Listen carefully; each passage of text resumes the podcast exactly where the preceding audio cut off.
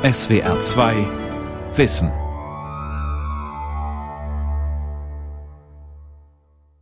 Mit der SWR 2 Aula und dem Thema Schlecht oder Rechtschreiben, provokante Thesen zur Orthographie, am Mikrofon Ralf Kaspari. Du hast zwar einen sehr schönen, kreativen Text verfasst, aber leider, der ist voller Rechtschreibfehler. So lautet ein häufiges Lehrerurteil im Deutschunterricht und das zeigt, dass Orthographie in der Schule noch immer ein wichtiges Thema ist. Kinder sollen richtig schreiben, anstatt einfach nur zu schreiben, gut zu schreiben. Doch was passiert eigentlich, wenn es in Zukunft immer weniger auf die Rechtschreibung ankommt, wenn Maschinen zum Beispiel für uns Texte korrigieren? Dr. Werner Schäfer, Anglist an der Universität in Trier, präsentiert provokante Thesen zur Rechtschreibung. Vor einiger Zeit kam ich mit dem Eigentümer meiner Kfz-Werkstatt ins Gespräch. Es ging um das Unternehmen und darum, wie die Geschäfte liefen. Im Laufe des Gesprächs fiel der Mann in ein oft gehörtes Klagelied von Unternehmern ein. Es sei so gut wie unmöglich, so lautete die Klage, geeignete Lehrlinge zu finden.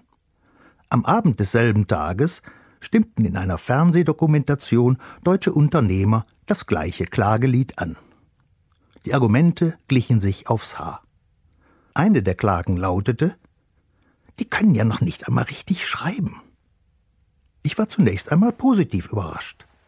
Nicht über die Bewerber, die nicht richtig schreiben können, sondern über die Arbeitgeber. Die, so glaubte ich, prüften die Eignung von Bewerbern dadurch, dass sie sie Texte verfassen ließen. Eine solche Aufgabe kann tatsächlich viel über die Eignung eines Bewerbers verraten. Kann sich jemand verständlich und angemessen ausdrücken und einen kohärenten Text verfassen? Die Enttäuschung folgte auf dem Fuße. Ich musste einsehen, dass mit Schreiben gar nicht Schreiben im Sinne von Verfassen eines Textes gemeint war, sondern Rechtschreibung. In beiden Fällen bezogen sich die Klagen auf die Bewerbungsschreiben. Die, so wurde versichert, wimmelten nur so von Rechtschreibfehlern. Die Gleichsetzung von Schreiben und Rechtschreibung, wie sie in den Äußerungen der Unternehmer zum Ausdruck kam, ist ein verbreitetes Missverständnis. Der Unterschied ist aber nicht unwesentlich. Um es pointiert zu sagen, ein Text, der viele Rechtschreibfehler hat, kann gut sein, und ein Text, der keine Rechtschreibfehler hat, kann schlecht sein. Das ist dann der Fall, wenn der Text mit den vielen Rechtschreibfehlern klar, kohärent, gut strukturiert ist, eine einfache und verständliche Sprache benutzt, unnötige Wiederholungen vermeidet und präzises Vokabular verwendet. So ein Text wäre allemal einem Text vorzuziehen, der hinsichtlich der Rechtschreibung makellos aber holprig ist und schwer verständlich, eine gestellste oder allzu saloppe Sprache verwendet und von Hölzchen auf Stöckchen kommt. Dies sind natürlich nur idealtypische Fälle. In der Realität wird man meistens eine Vermischung der Merkmale finden. Aber diese idealtypischen Fälle zeigen, welche Kompetenzen notwendig sind, um einen guten Text zu schreiben. Die Fähigkeit, sich in den anderen, den Leser zu versetzen, seine Gedanken zu ordnen, unter verschiedenen Alternativen das beste Wort zu finden. Jemanden, der diese Fähigkeit beweist, würde ich als Unternehmer jemandem vorziehen, der Wörter richtig buchstabieren kann. Das führt mich zu der ersten der drei nicht ganz leicht verdaulichen Thesen der heutigen Aula. Rechtschreibung ist nicht so wichtig. Jedenfalls nicht, wenn man sie in Relation zu anderen sprachlichen Fertigkeiten setzt. Ob man Weihnachten mit oder ohne H schreibt, ist dann nicht mehr ganz so wichtig. Immerhin hat es in diesem Land schon einmal jemand, der Weihnachten ohne H schreibt, zum Bundeskanzler gebracht. Um die etwas irritierende These, dass Rechtschreibung nicht so wichtig sei, zu untermauern, lohnt sich ein Blick in die Vergangenheit. Der zeigt, dass unsere Vorstellung von einer genormten Orthographie alles andere als eine Selbstverständlichkeit ist. Dass es überhaupt eine normierte Rechtschreibung gibt, das Wort selbst spricht Bände, ist eine relativ neue Erfindung. Sie geht bei uns in letzter Instanz auf das 19. Jahrhundert zurück, ein Jahrhundert, das sich der Vermessung der Welt widmete. Mit der ersten orthographischen Konferenz von 1872, dem Erscheinen des orthographischen Wörterbuchs von 1880, herausgegeben von einem gewissen Konrad Duden, und der Einführung verbindlicher Regeln nach der zweiten orthographischen Konferenz 1901 als Meilensteine. Natürlich hat es auch vorher immer wieder Versuche der Vereinheitlichung gegeben, aber es gab keine Instanz, die diese Normen durchsetzen konnte. Für den weitaus längsten Teil der Geschichte der deutschen Sprache gab es also keine Rechtschreibung. Falsch gab es nicht und konnte es angesichts des Fehlens von verbindlichen Regeln und Regelwerken auch gar nicht geben.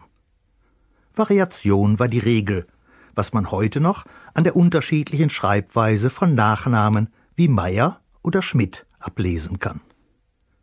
Das ging so weit, dass ein und dasselbe Wort von ein und demselben Autor in ein und demselben Text unterschiedlich geschrieben werden konnte. Ein prominentes Beispiel für Variation in der Rechtschreibung ist der große Shakespeare. Es sind wenige handschriftliche Zeugnisse von Shakespeare erhalten. Zu den wenigen erhaltenen Zeugnissen zählen Unterschriften. In der Regel Unterschriften, die nicht der Dichter Shakespeare, sondern der Bürger Shakespeare leistete, unter anderem bei Urkunden über Immobilienkäufe. Shakespeare war ein cleverer Geschäftsmann. Vorausgesetzt, man kann diese Unterschriften entziffern, denn Shakespeare hatte eine Sauklaue, wird man feststellen, dass sie nicht identisch sind. Die drei Unterschriften unter seinem Testament weisen zwei verschiedene Schreibweisen auf. Und auf seinem Grabstein ist sein Name anders geschrieben als der seiner Ehefrau. Shakespeare konnte nicht einmal seinen eigenen Namen richtig schreiben. Im Vergleich dazu ist Weihnachten ohne H dann nicht mehr ganz so schockierend. Das ist natürlich kein Argument gegen eine normierte Rechtschreibung, wie sie in einer modernen, verwalteten Gesellschaft üblich und erforderlich ist. Es ist aber ein Argument gegen eine Überschätzung der Bedeutung der Rechtschreibung. Rechtschreibung ist nur ein kleiner und letztlich nachgeordneter Teil der Schreibkompetenz. Dem wird auch eine Entscheidung des Chemiekonzerns BASF gerecht. Der legte von 1975 bis 2012 jährlich etwa 300 Bewerbern den gleichen Rechtschreibtest vor. Seit 2012 nutzt der Konzern den Test nicht mehr. Begründung? In der digitalisierten Lehr-, Lern- und Arbeitswelt seien andere Fertigkeiten wichtiger als die Rechtschreibung. Von der Vergangenheit in die Zukunft. Da gibt es eine Verbindung, und die wird uns zu der zweiten These führen. Wir werden demnächst keine Rechtschreibfehler mehr machen. Wenn Rechtschreibung in der Vergangenheit kein Aufreger war, weil es keine verbindliche Norm gab, so wird sie in Zukunft vielleicht kein Aufreger mehr sein, weil wir keine Fehler mehr machen. Wir werden den Lehrer, Lektor, Korrektor ständig bei uns haben. Keinen menschlichen Lehrer, Lektor, Korrektor, sondern einen künstlichen. Der stellt sicher, dass alles seine Richtigkeit hat. Die Zukunft hat natürlich schon längst begonnen. Elektronische Rechtschreibprogramme helfen uns in mehrfacher Hinsicht. Sie unterstreichen, sie korrigieren, sie schlagen Alternativen vor. Und das geschieht voraussetzungslos. Keine technischen Kenntnisse sind vonnöten, keine komplizierten Operationen erforderlich, damit das Programm seine Dienste tut. Es geschieht wie von Zauberhand. Um ein einfaches Beispiel aus der eigenen Lehrtätigkeit anzuführen. Das englische Wort für Englisch, English, wird im Englischen immer groß geschrieben, unabhängig davon, ob es sich auf Sprache, Menschen oder Institutionen bezieht. Wenn ich das Wort klein schreibe, erlaubt mein PC das gar nicht. Er nimmt die Kleinschreibung nicht an. Er verbessert mich automatisch und wendet die Großschreibung an. Die einzige Bedingung ist, dass das Rechtschreibprogramm für Englisch aktiviert ist. Wenn ich das Wort klein schreiben will, muss ich den PC austricksen. Ich muss dafür sorgen, dass die Korrektur unterbleibt. Tatsächlich habe ich gelegentlich einen Grund, das Wort klein zu schreiben, nämlich dann, wenn ich es als Beispiel für einen Rechtschreibfehler der Studenten verwenden will. Denn die falsche Rechtschreibung kommt in deren Texten tatsächlich vor. Dieser Fehler ist die Folge einer Interferenz mit dem Deutschen, denn hier wird Englisch in der Regel klein geschrieben. Die Studenten, immerhin Studenten der englischen Philologie, machen diesen Fehler, obwohl sie in Lehrbüchern und anderen Publikationen das Wort noch nie in Kleinschreibung gesehen haben können.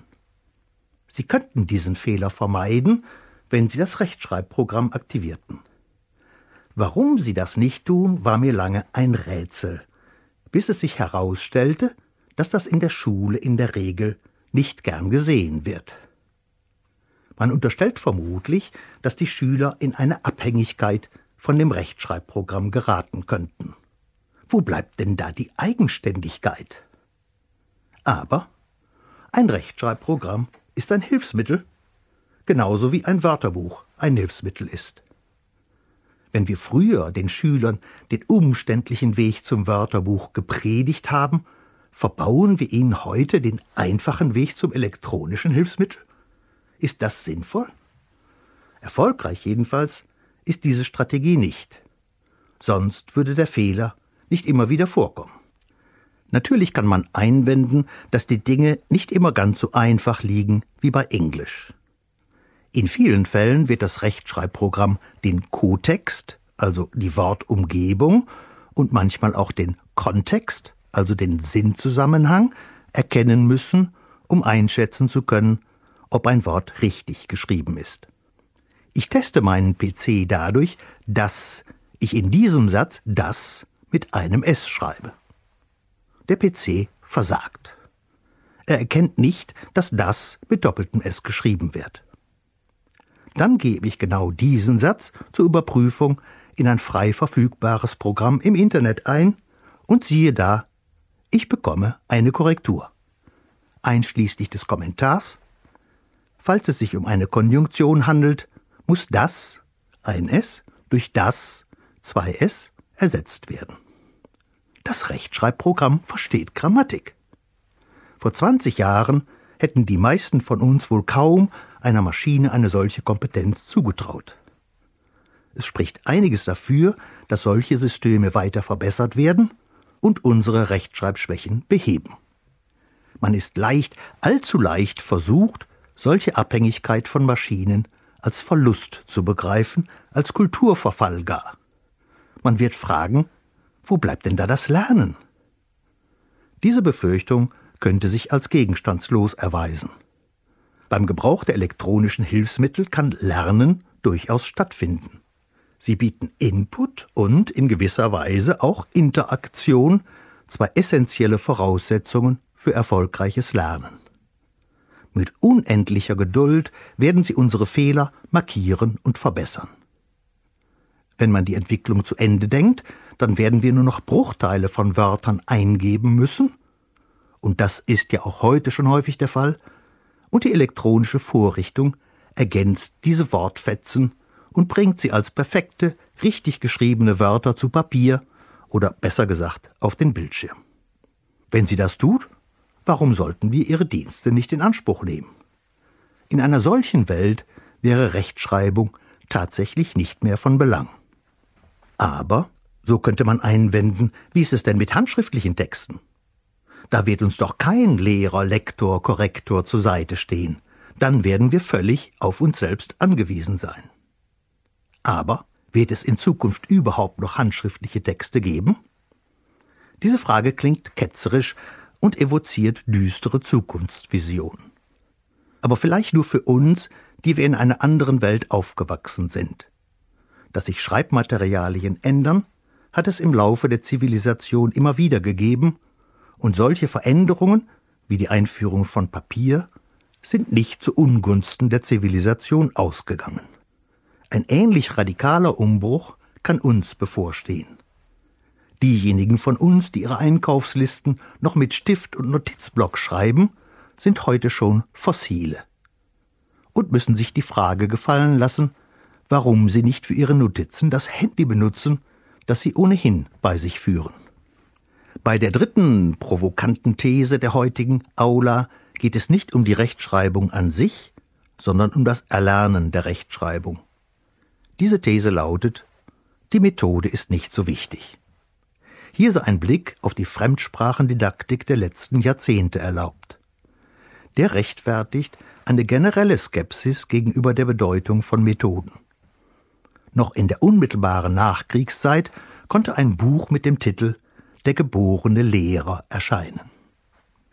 Die in diesem Titel zum Ausdruck kommende Konzeption wurde abgelöst durch die Erkenntnis, dass man Lehrer nicht ist, sondern wird, dass eine solide Ausbildung einem zukünftigen Lehrer ein Methodenrepertoire an die Hand geben kann, das ihn zu einem guten Lehrer macht.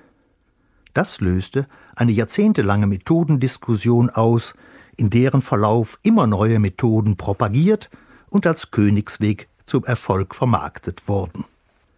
Ein denkwürdiges Beispiel ist die audiolinguale Methode, in deren Gefolge Sprachlabore in die Schulen kamen, die dann, nachdem die Methode ihren Zenit überschritten hatte, oft in einem jämmerlichen Zustand vor sich hin vegetierten und schließlich wieder verschwanden. Von dem ursprünglichen Enthusiasmus war nichts mehr übrig geblieben.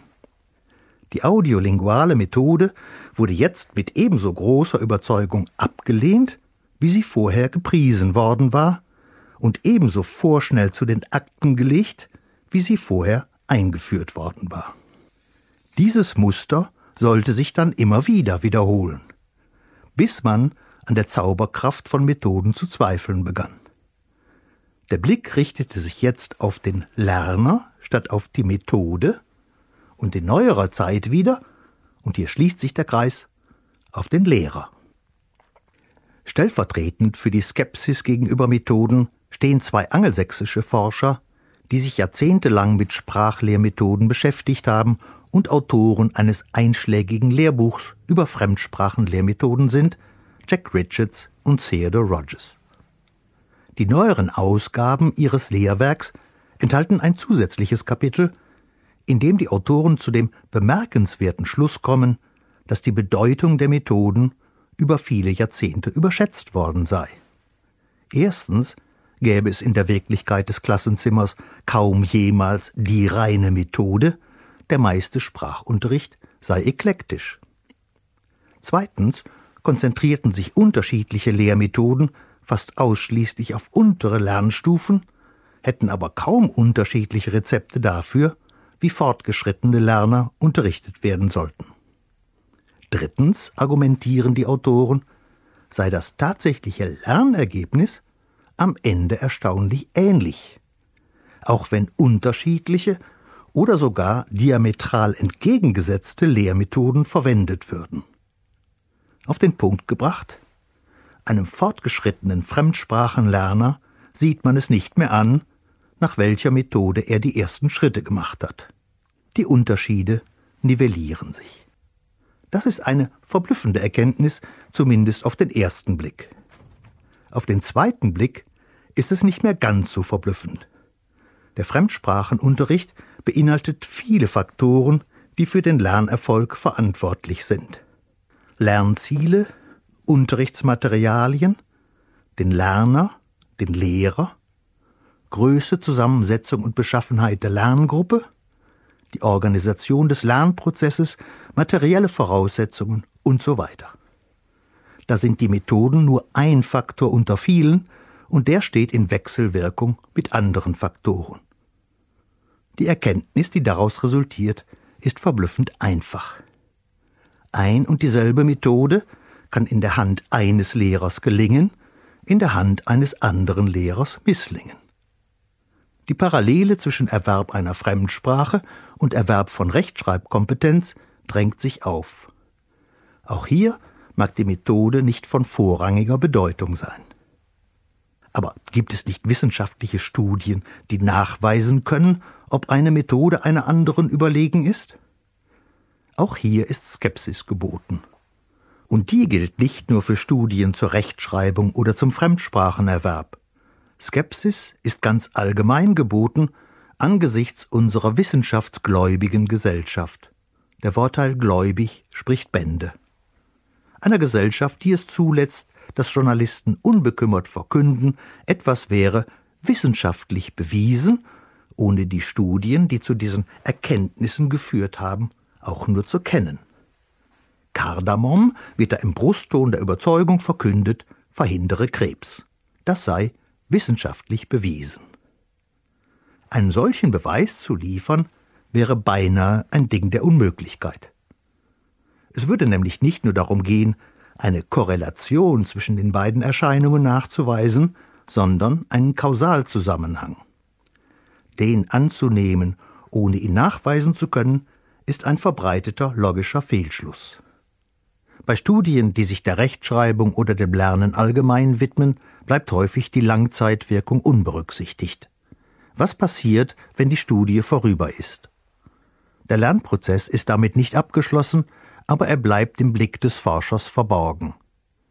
In einer Studie zu der Stellung der Adverbien im Englischen wurden zwei Lerngruppen verglichen. Die Experimentalgruppe erhielt Unterricht mit der Stellung der Adverbien als Schwerpunkt.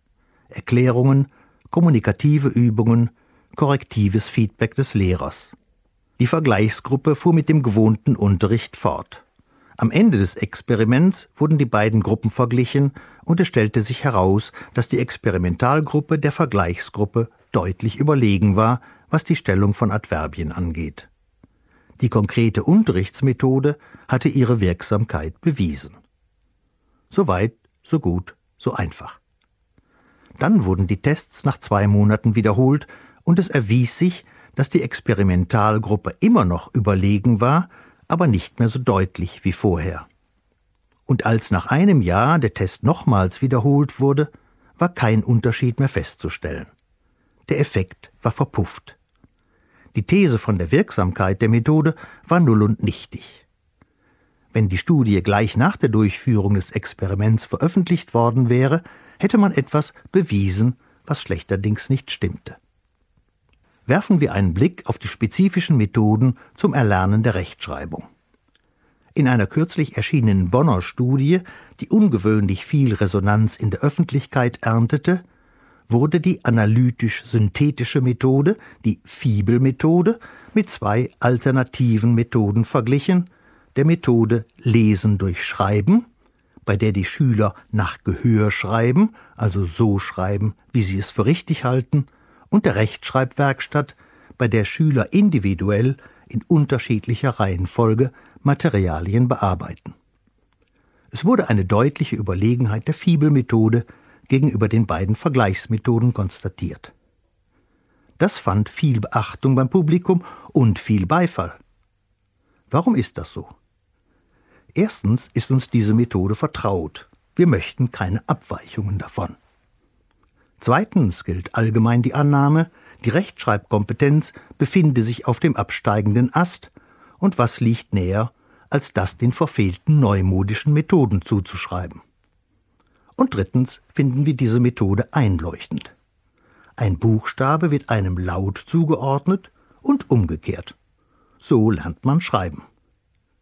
Dahinter steht aber ein Missverständnis des Rechtschreibprinzips des Deutschen, das eben kein phonologisches ist, sondern ein Mischsystem, in dem morphematische und etymologische Prinzipien neben den phonologischen greifen. Vereinfacht gesagt, die deutsche Rechtschreibung ist der Worttreue verpflichtet, nicht nur der Lauttreue. Deshalb schreiben wir Hand mit D, obwohl wir, Symptom der Auslautverhärtung des Deutschen, T sprechen, Hand. Vier verschiedene Schreibweise für denselben Vokal haben wir in Bibel, Biene, Fliehen, Ihnen. In Hohl, Adjektiv, haben wir ein stummes H und eins, das gesprochen wird. Dann haben wir Doppelbuchstaben wie CH oder TH und sogar Dreifachbuchstaben wie SCH, die nur einen Laut wiedergeben. Wir unterscheiden zwischen das Konjunktion und das Artikel, aber nicht zwischen das Artikel und das Pronomen. Das alles stellt eine erhebliche Hürde für den Lerner dar. Ein Kind muss also beim Rechtschreiberwerb ein abstraktes Lautschema und ein ebenso abstraktes Schreibschema entwickeln, um richtig schreiben zu können. Mit der Erlernung einer einfachen mechanischen Graphem-Phonem-Korrespondenz ist es nicht getan. Wir unterschätzen die Schwierigkeiten, die die Erlernung der Rechtschreibung bedeutet. Es ist einfach zu lange her, dass wir sie erlernt haben. Das ist natürlich noch kein Argument gegen die Anwendung der Fibelmethode, wenn sie denn erfolgreich ist. Das ist mit der Studie aber noch nicht erwiesen. Neben einigen methodischen Problemen erhebt sich auch hier die Frage nach der Langzeitwirkung. Wird die Methode sich langfristig auswirken oder nivelliert sich der Effekt der Methode im Laufe der Zeit? Das sind Fragen, auf die es keine einfachen Antworten gibt, aber sie sollten uns Warnung sein vor allzu schnellen Schlussfolgerungen. Vor allem vor Schlussfolgerungen der Art, wie sie jetzt von ranghohen Bildungspolitikern kamen, die Konsequenzen aus der Studie forderten. Zu einem Zeitpunkt, wo die Details der Studie noch gar nicht bekannt waren. Dazu kommt ein anderes Problem. Gesetzt, diese Methode ist erfolgreich, nachweisbar und langfristig erfolgreicher als die alternativen Methoden, heißt das noch nicht, dass sie besser ist, so paradox das auch klingen mag. Kinder, die nach der Fibelmethode schreiben, sind gebunden an die Buchstaben, die sie bis dahin gelernt haben. Sie müssen standardisierte, vorgegebene Sätze schreiben, ohne persönlichen Bezug. Else, Uli, Lilli lesen. Nun, Uli, male Ilse, male Lilli. So stand es früher in den Kinderfibeln. Auch wenn die Sätze heute nicht mehr ganz so sinnentleert sein mögen, fragt es sich, ob das der Freude am Schreiben und am Lesen förderlich ist. Und Freude am Lesen und Schreiben kann sich wiederum positiv auf die Rechtschreibleistungen auswirken. Abweichende Schreibweisen wie Vater für Vater sind zwar falsch, geben aber Aufschluss über den Entwicklungsstand des Kindes und können, müssen aber nicht Gegenstand der Korrektur sein. Was folgt nun aus all dem? Rechtschreibung ist ein hochsensibles Thema. Über Rechtschreibung wird und wurde schon immer mit viel Leidenschaft gestritten. Oft werden emotionale Einzelfälle herausgegriffen und schwere kulturpolitische Konsequenzen befürchtet. Es geht aber gar nicht um die Sprache, die uns die Politiker angeblich wegnehmen wollen. Es geht nur um die Rechtschreibung, dem einzigen Teilbereich der Sprache, der sich von oben normieren lässt. Die Regeln der deutschen Sprache kann niemand per Erlass verändern. Das sollte man, bei allem Respekt vor der Betroffenheit des Sprachbenutzer, richtigstellen dürfen. Ebenso sollte man richtigstellen dürfen, dass die standardisierte Rechtschreibung nur für den amtlichen und schulischen Bereich verbindlich ist. Ansonsten können wir schreiben, wie wir wollen, in privaten wie in geschäftlichen Angelegenheiten. Da gibt es keine Vorschriften. Man sollte auch zu mehr Offenheit aufrufen dürfen. Offenheit einerseits gegenüber Veränderungen. Tür ohne H ist uns heute eine Selbstverständlichkeit, stieß aber früher auf heftige Ablehnung. Offenheit andererseits gegenüber alternativen Schreibweisen. Was spricht dagegen, dass andere eingedeutscht Mayonnaise schreiben? Im Internet wimmelt es davon wenn ich selbst bei der angestammten französischen Schreibweise Mayonnaise bleiben kann. Und was die Rechtschreibkompetenz angeht, ist etwas mehr Gelassenheit gefragt. Klagen über schlechte Rechtschreibung sind nichts Neues. Schon in den 30er Jahren klagten deutsche Wirtschaftsverbände über die bodenlose Orthographie der Bewerber. Das goldene Zeitalter liegt immer in der Vergangenheit. Das war schon in der klassischen Antike so. Die Wirklichkeit ist anders. Es ist nicht immer fünf vor zwölf. Gute Rechtschreibung ist weniger ein Selbstzweck als ein Symptom. Wer viel liest, schreibt besser und richtiger. Das war die SWR2 Aula mit dem Thema Schlecht oder Rechtschreiben. Sie hörten einen Vortrag von und mit Werner Schäfer, Anglist an der Universität in Trier. Und Sie hörten gleichzeitig die Wiederholung einer Sendung aus dem Jahr 2018. Sie können diese und alle anderen Aula-Sendungen wie immer nachhören, nachlesen. Infos dazu finden Sie auf der Homepage www.swr2.de-aula.